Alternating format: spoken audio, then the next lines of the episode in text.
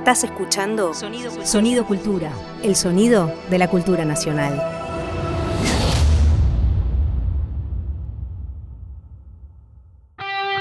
Ahora Javier Trimboli y Julia Rosenberg en Un poco sucio, un programa de historia desprolijo, pero eficaz.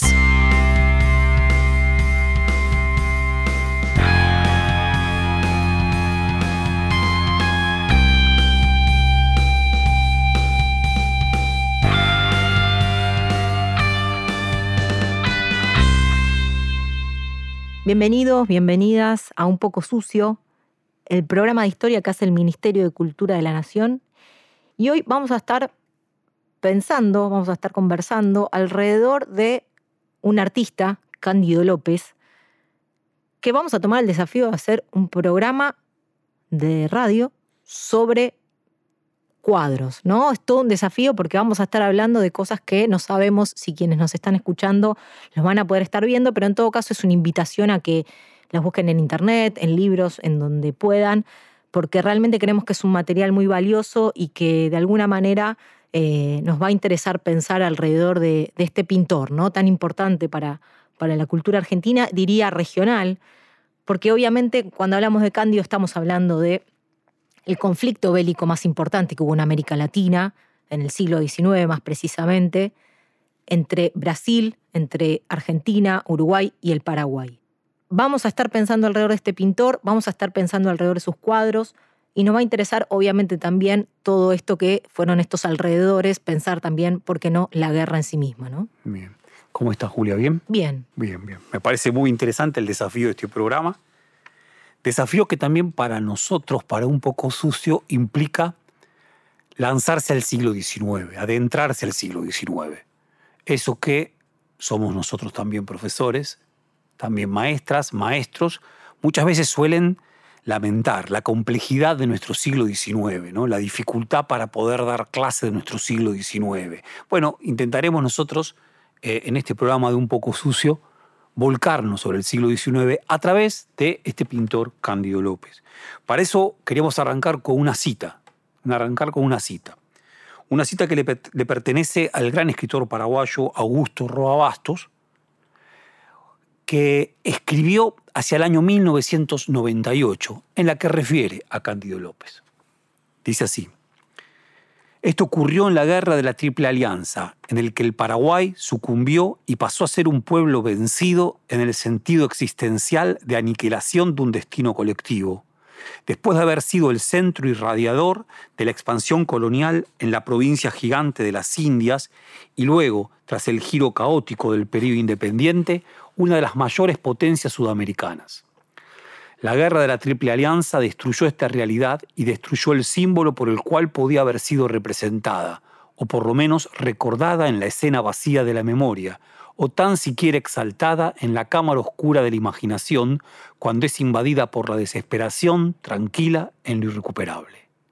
Hubo un solo hombre, un solo artista que se opuso históricamente, tenazmente, a esta suerte de maldición del olvido que iba a caer sobre el país que él estaba contribuyendo a destruir.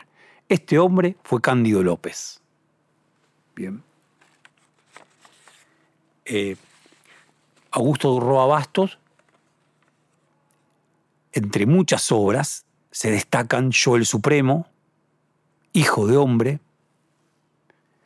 Augusto Roa Bastos, probablemente el intelectual más importante que tuvo Paraguay en el siglo XIX, enfrentado por supuesto con la dictadura de Stroessner, vivió muchísimos años en la Argentina, propone esta reflexión sobre lo que significó la guerra del Paraguay y lo que significó en la guerra del Paraguay Cándido, una suerte de excepción, pero una excepción que está incluida. Se opone Cándido López, así nos dice Roa Bastos, a esta maldición del olvido que pesa sobre el Paraguay y lo que había sido el Paraguay en la historia bien, de América del Sur, pero se opone con su obra, a la vez que colabora a la destrucción de su propio país, porque Cándido López fue un pintor soldado, un soldado pintor, bien, que participó en la guerra del Paraguay y que produce algo más de 50 obras, fenomenales obras, que representan distintos episodios y batallas de la Guerra del Paraguay. Sí, bien interesante estos cuadros que pinta Cándido.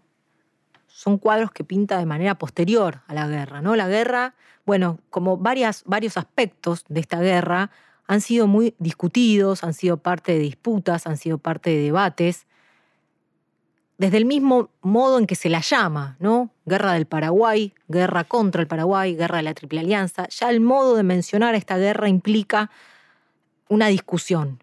Incluso también cuando comienza esta guerra forma parte de una discusión, ¿no? Para una línea, si se quiere, eh, desde el propio, que nace desde el propio Mitre, que fue el, comandante eh, eh, de, la, de la, Triple Alianza, perdón, era presidente de la Argentina en ese entonces, Bartolomé Mitre, la guerra comienza, se declara en 1865 y Mitre pasa a ser el jefe de eh, la Triple Alianza.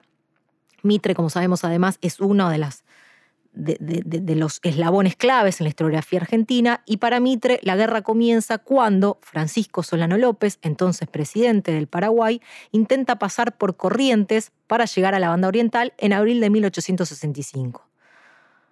Para toda otra corriente que viene a discutir un poco con esta línea, la guerra habría comenzado un poco antes, a fines del 64, cuando Brasil, también con ayuda de parte del gobierno de Mitre, invaden la banda oriental, de alguna manera buscando derribar al gobierno del Partido Blanco. Y es por eso que el Partido Blanco solicita la ayuda de Solano López y es por eso que Solano López intenta llegar a la banda oriental.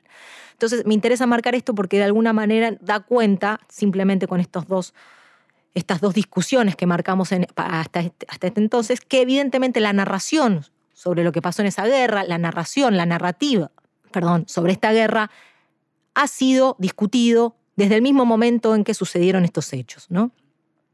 Esta guerra, entonces, decíamos, 1864, 1865 hasta 1870, guerra en la que Cándido López se alista como voluntario. ¿no? Decide él, por su propia voluntad, sumarse a eh, el ejército argentino que iba a combatir al Paraguay.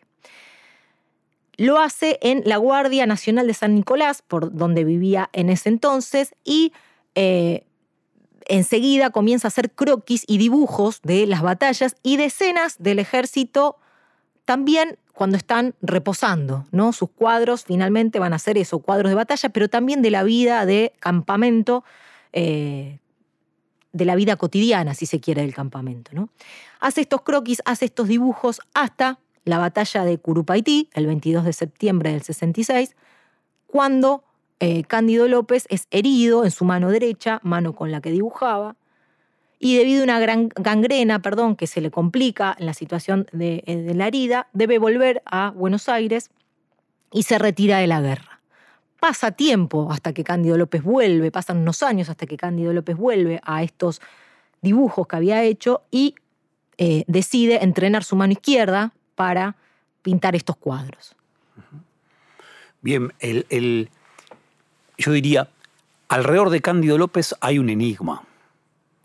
Enigma que podemos ligar, que podemos fundir con el de la misma guerra del Paraguay.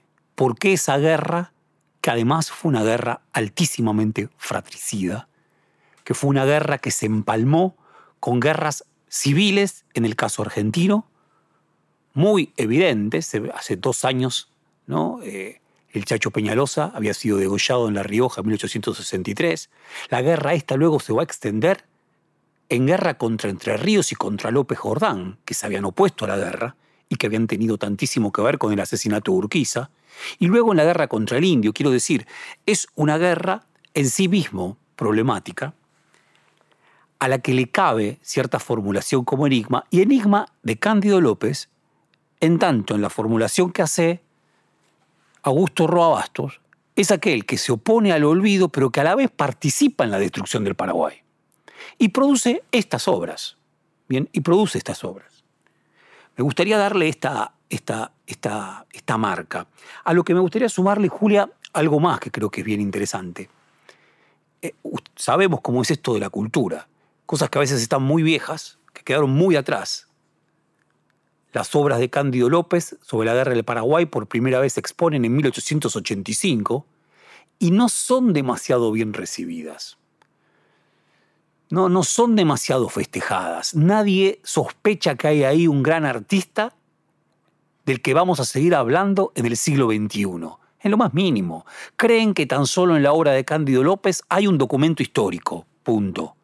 Que no hay estética, que no hay arte. Simplemente es un documento histórico. Eso dice, entre otros, un crítico en La Nación, que además era un militar, que además era escritor y además era pintor, Garmendia. Bien. Ahora, parte del problema Cándido López. La obra de Cándido López volvió con enorme fuerza, con enorme potencia en el siglo XXI. Hay un documental importantísimo que se llama Cándido López, Los campos de batalla, de José Luis García, que se estrena primeramente en el año 2005 que a propósito de Cándido López es una investigación también sobre la guerra del Paraguay y también sobre la memoria agujereada que hay en la Argentina sobre la guerra del Paraguay, más aún en el año 2005. Luego, en el año 2017, María Luque, Rosarina, produce una novela gráfica que se llama La mano del pintor, sobre Cándido López y esta situación de su mano derecha que ha perdido la mano derecha hábil para la pintura.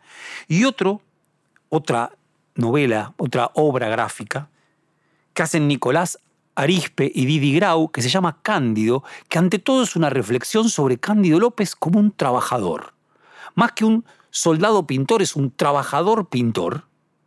Bien, un trabajador pintor que tomó un conjunto de decisiones en su vida y ese conjunto de decisiones de su vida lo llevó a ocupar el papel que ocupa. Quiero decir, no creo que haya muchos pintores que estén produciendo la cantidad de acercamientos, aproximaciones que Cándido López viene produciendo desde mediados de la década primera del 2000. Bien. Sí, para sumar, Javi, nomás, eh, que las primeras imágenes que produce Cándido López iban acompañadas de un texto, ¿no? una escritura, que de alguna manera buscaba acentuar esto de que se trataba de documentos históricos que buscaban narrar hechos históricos. ¿no? De alguna manera esos escritos buscaban reforzar datos, información respecto de la posición del ejército aliado, la posición del ejército paraguayo, que de alguna manera, de nuevo, acentúan esta primera línea con la que fueron leídos estos cuadros. El propio Mitre gusta de estos cuadros por ese sentido, ¿no? por el sentido de que van a ayudar a que el día de mañana, en un futuro próximo se narre cómo fue esa historia o se pinte un cuadro efectivo, efectivamente, de cómo fueron, artístico, de cómo fueron esos hechos. ¿no?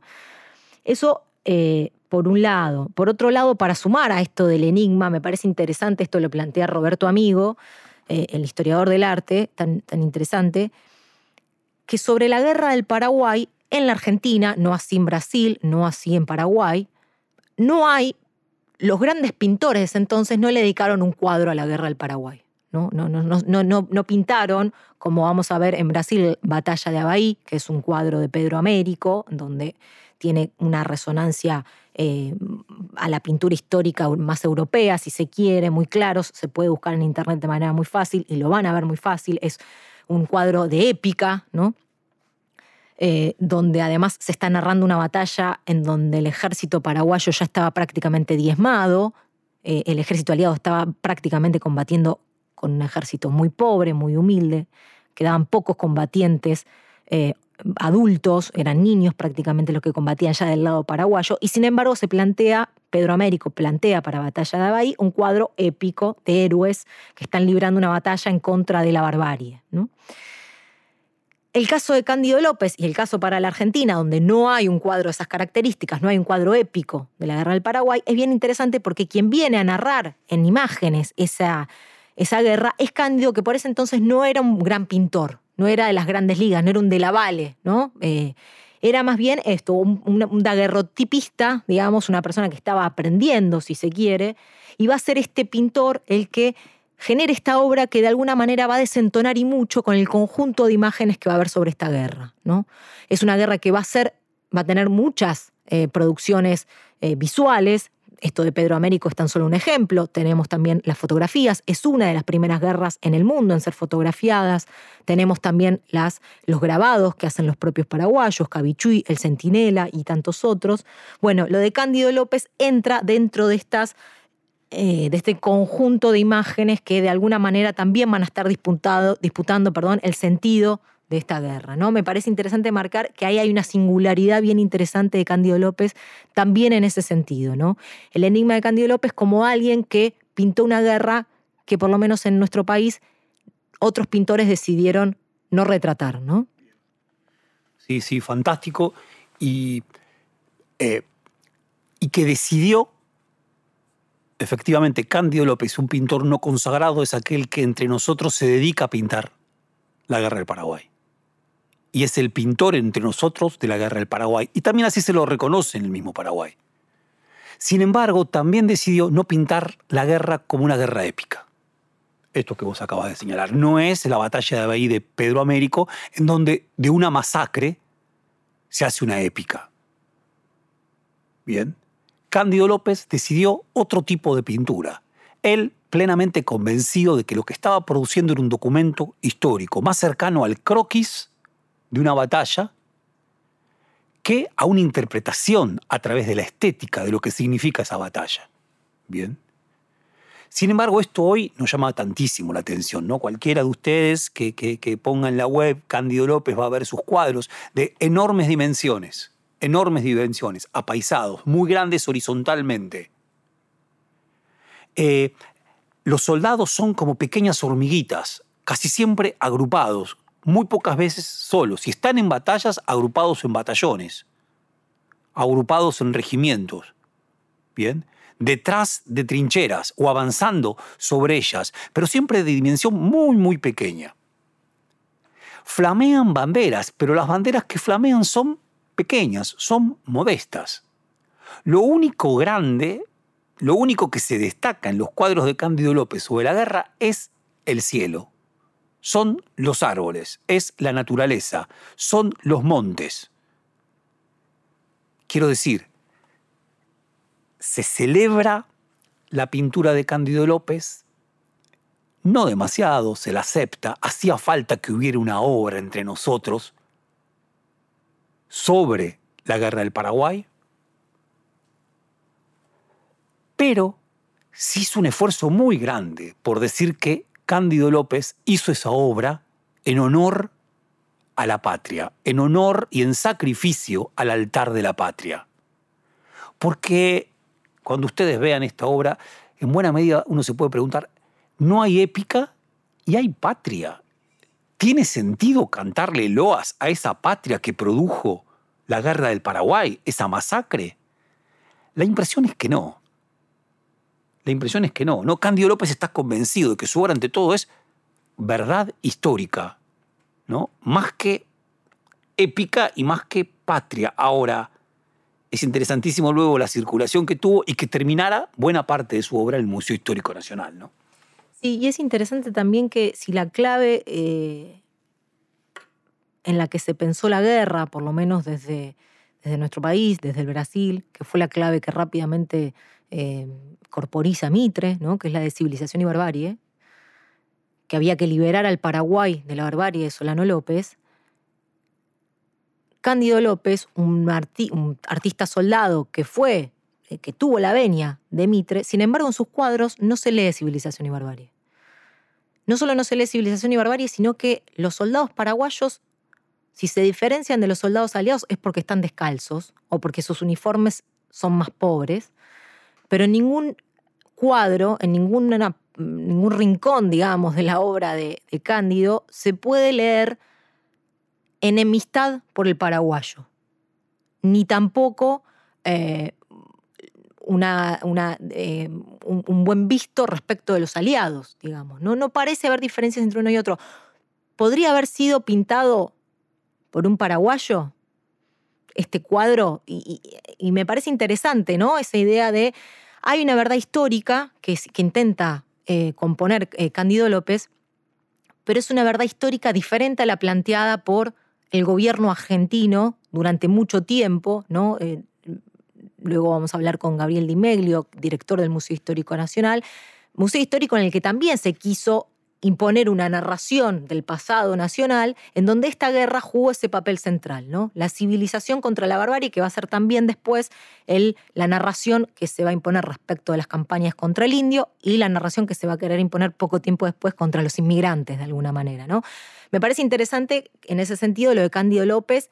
Es una verdad histórica, pero es una verdad histórica que de alguna manera está discutiendo incluso con la propia mirada del ejército en el que combatió, ¿no? marcando de nuevo esto que, esta contradicción o esta complejidad que señala Roa Bastos.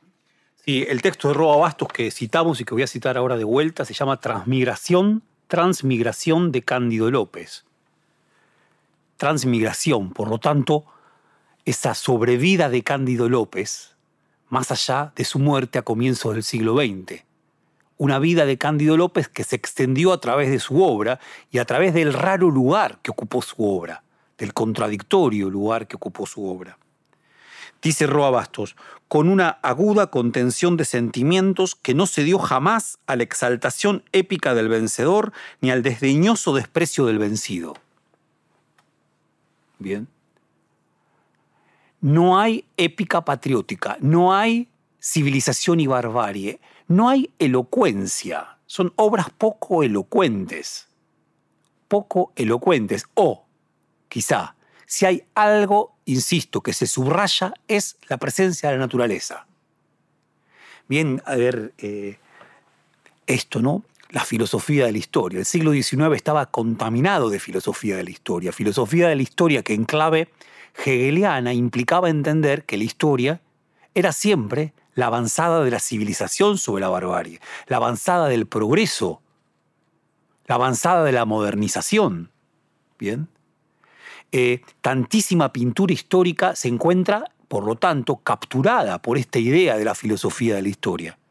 La impresión es que Cándido López no se interesa por eso, no conoce, no está, no está tomado por ese mito, no está tomado por el mito de que la historia tiene un sentido y que el sentido de la historia es la civilización, por lo tanto se trata de dejar atrás a la barbarie. Lo que hay en Cándido López en sus obras es hombres que como hormigas se despliegan, entran en batalla sin mayores pasiones, casi son engranajes de pequeñas máquinas o de colmenas, bien, colmenas acostadas, bien, y la sobreabundancia de naturaleza.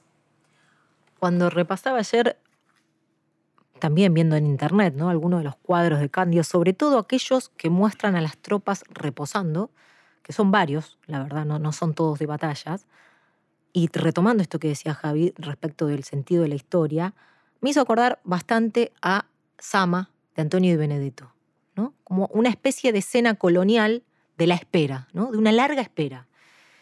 Y a veces me, parece que los cuadros de Cándido, sobre todo estos de, reposo, tienen algo de una espera, ¿no? Tienen algo de un sentido de la historia o una idea del progreso que no está, ¿no? Sino que hay una espera, un tiempo detenido. Eh, y me parecía interesante de alguna manera marcar eh, esa, no temporalidad en ese cuadro, ¿no? que de alguna manera cuando uno les ama está eso muy presente, ¿no? Esa idea de un periodo eh, en donde está detenido el paso del tiempo, ¿no? Y no hay una historia. Eh, eso, me, recordó. Buenísimo, buenísimo. Sí, a mí me, el, para también empezar a, darle paso a la conversación con Gabriel Di Meglio, director del Museo Histórico Nacional, ocurre otra cosa rara alrededor de Cándido López, que es que su obra no se encuentra en un único museo. Y más bien, que su obra ante todo tiene presencia en dos museos bien distintos, el Museo de Bellas Artes y el Museo Histórico Nacional. ¿Por qué esta bifurcación de la obra de Cándido López? De hecho, la muestra que se está llevando adelante el Museo Histórico Nacional trabaja con las piezas propias del Museo Histórico Nacional. Porque en un primer momento se entendió que la obra de Cándido López, en tanto era un documento del pasado, tan solo tenía lugar en el Museo Histórico Nacional. Luego algo de eso se discute, lo discute sobre todo José León Pagano, en el primer libro que se le dedica a Cándido López, tardíamente, en 1949. José León Pagano, un crítico muy clásico de arte, en 1949 escribe un libro, Cándido López, Y sin duda ese libro ofició como legitimador de que parte de su obra esté en el Museo de Bellas Artes. Bien. Porque está la gran discusión. Cándido López es tan solo un fotógrafo de la guerra o es algo más respecto de la guerra. Y si es algo más, ese algo más que nos trae, ¿cómo hackea nuestra posición argentina ante la guerra? Em, cito algo de José León Pagano, 1949, porque me parece que es interesantísimo lo que dice este crítico literario, crítico, perdón, de arte. Dice, a la crítica estética no le importa averiguar ahora si a las pinturas de Cándido López les corresponde una realidad situada fuera del cuadro. No le importa el qué, sino el cómo. ¿Contiene, ¿Contiene la obra una expresión lograda? ¿Es la auténtica intuición de un sentimiento? ¿Se sitúa en la esfera del arte por virtud de cualidades constitutivas? No cabe dudarlo. O sea, lo que hace José León Pagano es decir, la obra de Cándido López ya no nos interesa por la guerra del Paraguay, nos interesa en sí, por la forma, no por el referente que hubiera más allá del lienzo, sino tan solo por la forma. Quiero decir, interesantísimo, dos maneras de desactivar la obra de Cándido López. Una, la primera, entender que solamente era un documento histórico, que no interpretaba nada, que no había una estética que buscar interpretar. Y la otra, entender la obra de Cándido López solamente como un problema estético, alejándola de la guerra del Paraguay y de la masacre que significó la guerra del Paraguay. Bien, eh, vamos a hacer una pausa y vamos a volver en el siguiente bloque a seguir pensando Cándido López, esta vez en conversación con Gabriel Di director del Museo Histórico Nacional. Javier Trimboli y Julia Rosenberg se meten en el desorden un poco sucio de la historia para lograr una lectura eficaz.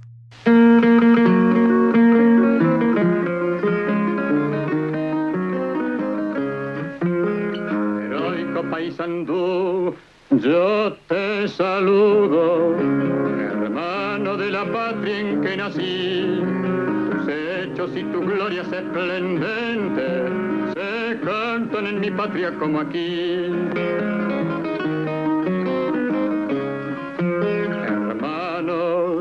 En las luchas y en las glorias, lo mismo que allá en Ituzaingó hechos nacionales que la historia en uno y otro pueblo mencionó. Heroico paisandú, yo te saludo, la Troya americana porque lo es. Saludo a este pueblo de valiente, cuna de los bravos, treinta y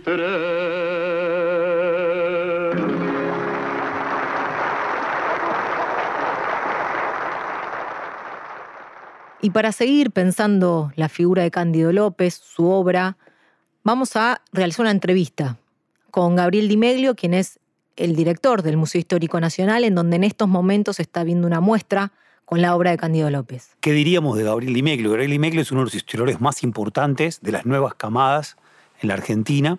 Tiene una extensa y muy rica obra que tiene ante todo como cuestión el siglo XIX el siglo XIX argentino y sus clases populares, ¿no? el siglo XIX argentino y sus clases populares. En este sentido, eh, es para nosotros muy, muy, muy interesante y muy positivo que Gabriel Di Meglio sea el director del Museo Histórico Nacional y al mismo tiempo que inaugure en buena medida su gestión, bien, con una muestra sobre Cándido López. En primer lugar, eh, Gabriel, que nos cuentes un poco sobre la particularidad de esta muestra.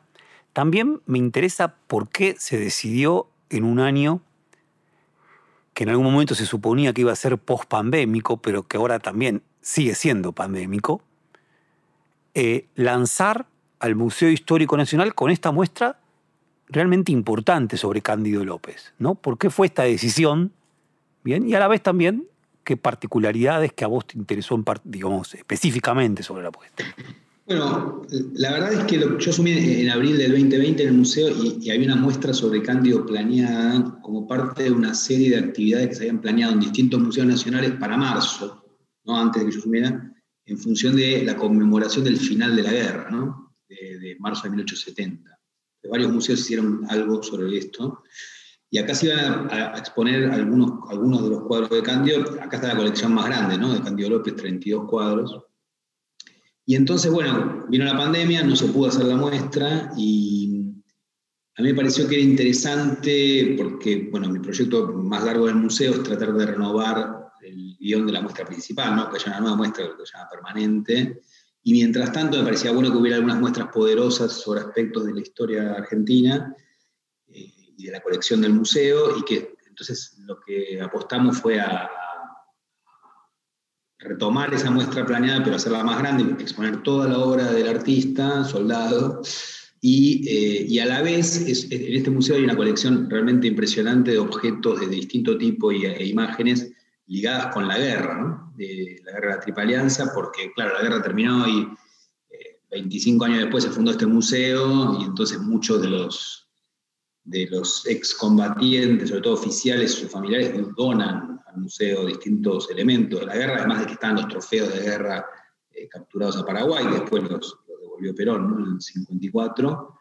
Y, eh, e incluso hubo guardianes de sala de este museo que eran excombatientes, ¿no? que eran como historia viva, eh, primeros guardianes de sala. Entonces hay una ligación muy fuerte del Museo Histórico Nacional con, con la Guerra de la Triple Alianza y nos pareció interesante al equipo de acá, entonces ambientarlo, porque a veces un problema que puede haber con Cándido, que es fabuloso en muchos aspectos, es que tiene una mirada sobre la guerra, eh, a veces que es como linda, es decir, cuando la contrastas con otros elementos también eh, te devuelve un poco más esa imagen de guerra terrible. Eh, y en ese sentido es, interesante, creo, el resultado porque también eh, hay una ambientación, una contextualización de la obra y, obviamente el tesoro de la muestra es la, esos 32 cuadros, entre ellos uno que tiene como tres veces la dimensión de los otros, que es la batalla del Boquerón, que es una de las últimas que pintó, que, que también es muy impactante y están agrupados por, de acuerdo a hacer una tipología, ¿no? De, los campamentos por un lado, los cruces de los ríos por otro lado y después las batallas. Gabriel, el museo, como decías vos eh, recién, se, crea a fines del siglo XIX eh, con una fuerte impronta, digamos, en el acervo de cosas de la guerra de la Triple Alianza. También, a ver, si, tendríamos que decirlo rápidamente, vos me corregís si estoy diciendo mal, de alguna manera la narración que propone desde, sus orígenes el Museo Histórico Nacional tiene un fuerte anclaje en lo que es independencia, lo que es revolución, digamos, el momento eh, de los alrededores de 1810 tiene una fuerte impronta de la guerra de la Triple Alianza y tiene también el Blanes de eh, Roca llegando a Choel Choel, ¿no? Eh, en esa narración que de alguna manera se propone el Museo Histórico Nacional a fines del siglo XIX, una narración de un pasado nacional eh, con determinadas características, nos gustaría preguntarte de alguna manera cómo entra Cándido en esa narración, qué, papel juegan los, cuadros de Cándido dentro de la narración que propone el Museo Histórico Nacional en sus orígenes, pero bueno, también eh, con el paso del tiempo, ¿no? Es interesante eso, no sé si lo puedo responder del todo, pero mi impresión es que Candio tiene algo, es tomado de una manera, pero el efecto que puede tener cuando ve los cuadros eh, puede ser disonante con, cómo es tomado. ¿no?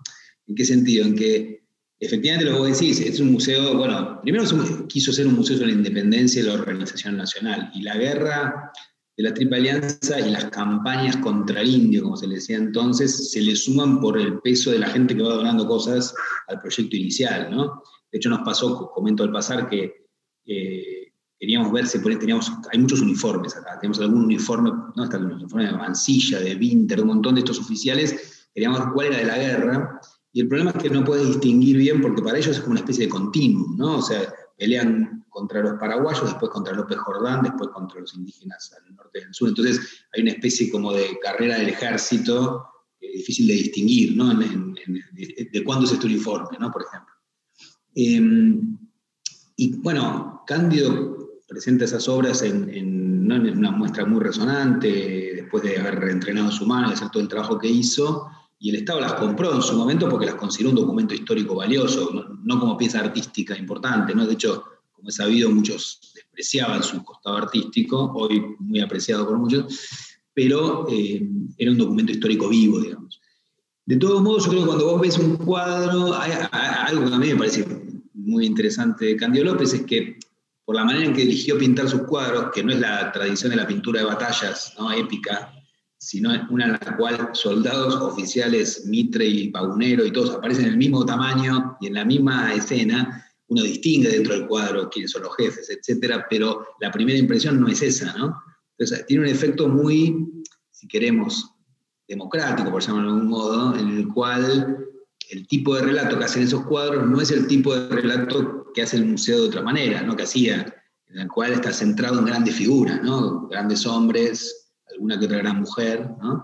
que son los donantes, y es, este es en buena medida el Museo del Patriciado Argentino, no, no solo porteño, sino que tiene realmente elementos de todas las provincias. ¿no? Eh, es un acervo espectacular, pero obviamente muy, con un sesgo de clase muy marcado, eh, que tiene que ver con quienes donaron y quienes fueron buscados por los primeros directores, ¿no? en la idea de reconstruir historia patria. Y en ese otros museos históricos después buscaron más una cuestión costumbrista, no sé, el Hondo de Luján, ¿no? Otro tipo de recuperar ¿no? el costumbrismo y todo eso. Pero este es un museo con nombre y apellido, ¿no? Donde todo es increíble en el sentido de eso, que hay un cuchillo y es el cuchillo de tal, hay unas boleadoras que son de tal, o sea, y eso es muy impactante, es nombre de calles por todos lados, realmente. Creo que Candio en ese sentido me parece que el efecto que tiene verlo no es, no es el mismo. Desentona ahí. Pero en un punto sí, a la vez en su momento fue considerado un documento válido. Y también es interesante que algunos se eligieron dejar acá, otros se mandaron a Bellas Artes, ¿no? que tiene, acá hay 32, uh 17. Cuatro están en la Casa del Acuerdo San Nicolás, pero bueno, en el sentido de que acá quedaron como documentos históricos, allá con un valor artístico, ¿no? que hay una división inicial del arte, este museo tiene mucho, mucho arte, pero aquel que se consideró que era menos válido estéticamente que históricamente. Bien, eh, una pregunta, Gabriel, bien del orden de, bien propia de la radio, en una circunstancia como esta. Si tenés que recomendar eh, a alguien, alguna ciudadana, algún ciudadano de, de todo el país que llegue a Buenos Aires en alguna circunstancia, aún con todas las dificultades que hay, ir a ver la muestra, ¿Por qué recomendarías ir a ver la muestra? ¿Qué es lo que señalarías de esa muestra para que tenga un valor bien para cualquiera de nosotros, de nosotras? En primer lugar, vendría por los cuadros de Cándido López. Me parece que es un artista extraordinario y me parece que, de verdad, eh, yo no soy especialista en arte, pero me parece que su obra es totalmente original y, que realmente impacta mucho visualmente. en ese sentido, aunque este es un museo histórico, me parece que eso es, es realmente algo que uno no, si puede, no, debe perderse y esto es gratis y cualquiera puede venir, ¿no? y vale la pena realmente hacerlo. Y además yo tengo la sensación de que la guerra de la Triple Alianza es un tema que no es un tema olvidado, es un tema que genera muchas polémicas, etcétera, pero que también a la vez mucha otra gente desconoce. Es un tema central en la formación de Argentina, ¿no? Es decir, es difícil entender cómo terminó formarse este país sin eh, esto que mencionaba Julia antes, ¿no? sin el avance violento contra las sociedades indígenas y extrema violencia de la guerra de Triple Alianza. Entonces me parece que si aspiramos a entender la historia de, la formación argentina, es un episodio fundamental. La muestra intenta reflejar eso también, ¿no? el, peso que ha tenido este, ese conflicto para nuestro país y para toda la región. la formación del Mercosur en un sentido eh, de, lo que es la cuenca del Plata termina de formarse en ese momento.